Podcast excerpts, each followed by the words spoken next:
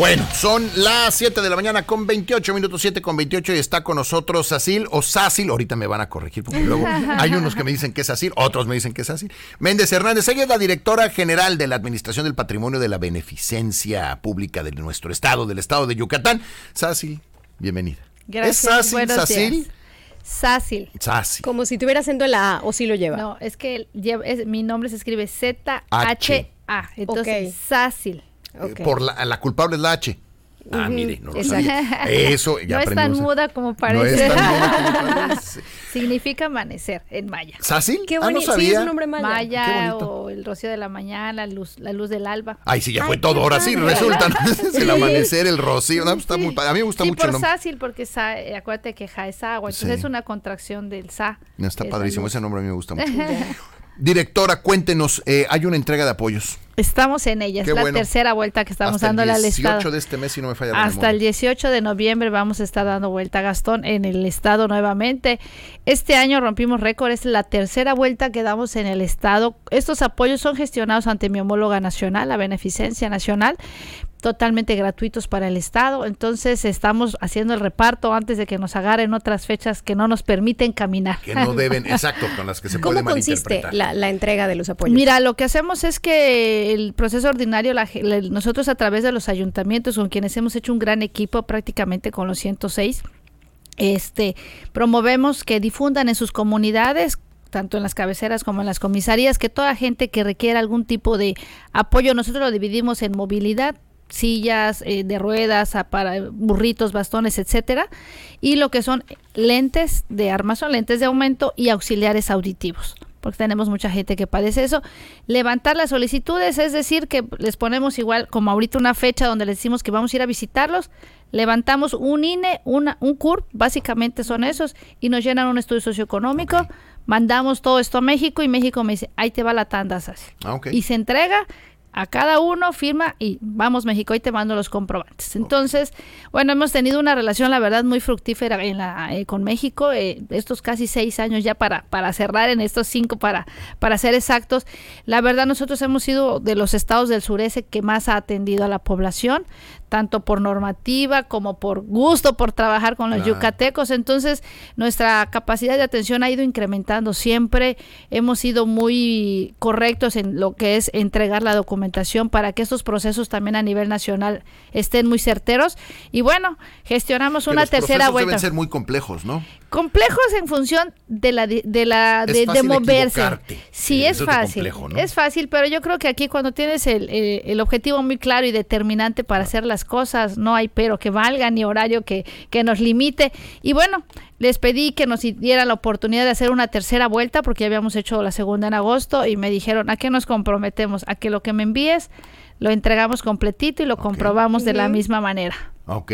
Así es que Es vamos a atender El muchos- rango de, de edades de las personas que han sido beneficiadas. de meses, de meses hasta 97, 98. O sea, He no tenido hay- gente, no hay limitación, no hay- siempre y cuando pues la persona, es que de hecho la gente que está en condiciones de, la, de una situación de salud limitada, puede ir físicamente como puede ir un familiar a tramitarlo. Tenemos adultos de 103, 105 años. Y yo, o sea, me encuentro gente increíblemente más fuerte que yo y que, y que ustedes, y no, no Sí, quiero claro. Seguro, seguro. Y obviamente este es gente que te dice, ya no escucho, pero bueno, estás hablando de una persona de 100 años. Sí, claro. O ya no veo bien. Yo uso lentes a los 50 años, Sí, ellos a los claro, 100 me van a pedir su primer lente, Sí, ¿no? claro, claro. Entonces sí, hemos hecho un gran equipo. La verdad, el gobernador Mauricio Vila dijo, hay que hacer alianzas, trabajar con todos los niveles de gobierno y bueno, qué mejor que estar repartiendo en todo el estado esto. Digo, es, pa- es una de las cosas que hace la beneficencia, porque esto es una gestión que hacemos. Esta vez vamos a atender en solo esta vuelta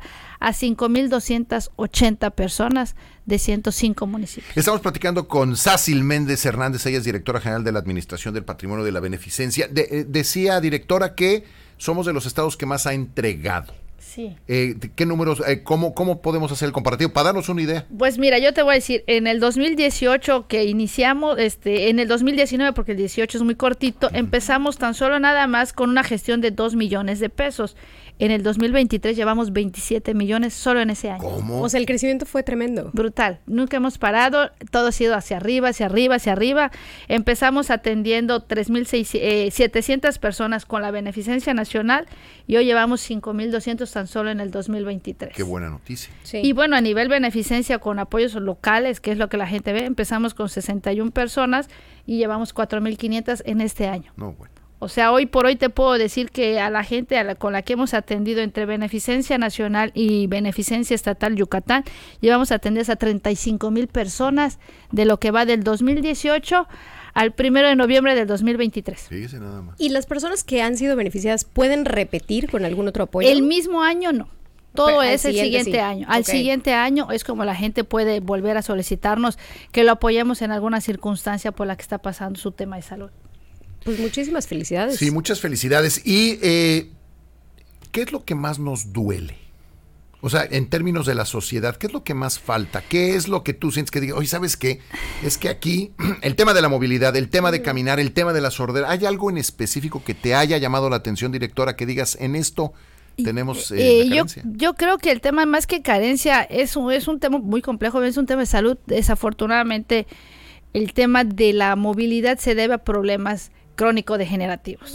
Entonces, nuestro tema del cuidado de la salud es muy complicado, tanto por el tema de pues la- el tipo de comida, etcétera, etcétera. Entonces, el padecer diabetes y todo ese tipo de situaciones nos generan cuidado. Entonces, hay formas de mejorar y atendernos, claro que sí, pero eso desafortunadamente es lo que no nos este ayuda mucho. A veces ese es el tema que causa mucho. Y el segundo te podría decir que es el tema de la audición. Ok, ah, La audición en ciertas zonas es muy marcado, ¿no? La zona de Acanque y la zona del cono sur del estado. Y, pero, ¿alguna Es razón? tema, es tema este genético, y el tema de, de Ah. los matrimonios entre familias. Ok.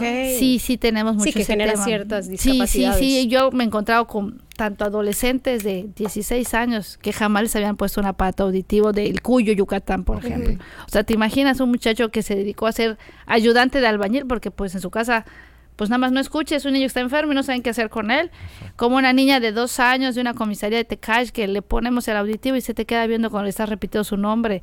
Entonces es extraordinario. No, no, sí, qué maravilla. Entonces, esos dos problemas eh, son los que hemos visualizado que hay mucho en el Estado. Directora, pues felicidades por lo que están haciendo, gracias por lo que están haciendo No, y este y estaremos pendientes. Muchas felicidades. No, gracias a ustedes. Y hasta el por 18, eh, ponga atención, ¿dónde, ¿dónde la gente se puede informar de lo que, de dónde van a de estar? lo que estamos haciendo, mira, pueden hablarnos a los teléfonos 99 99 28 78 87 Ok. de lunes a viernes de 8:30 a 3 de la tarde o pueden ir a nuestras oficinas en la 70 con 55 y 57 barrio de Santiago. Ok.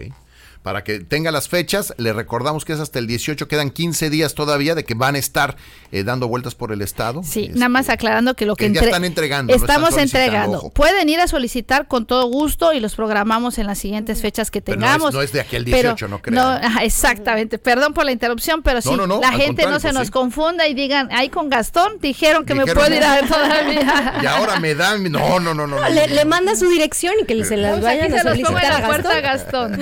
Así es, te agradezco mucho igual. a No, ti. al contrario, directora. La directora general de gracias. Administración del, del Patrimonio de la Beneficencia Pública del Estado de Yucatán, Sácil Méndez Hernández. Muchísimas gracias. Gracias a ustedes. Gracias.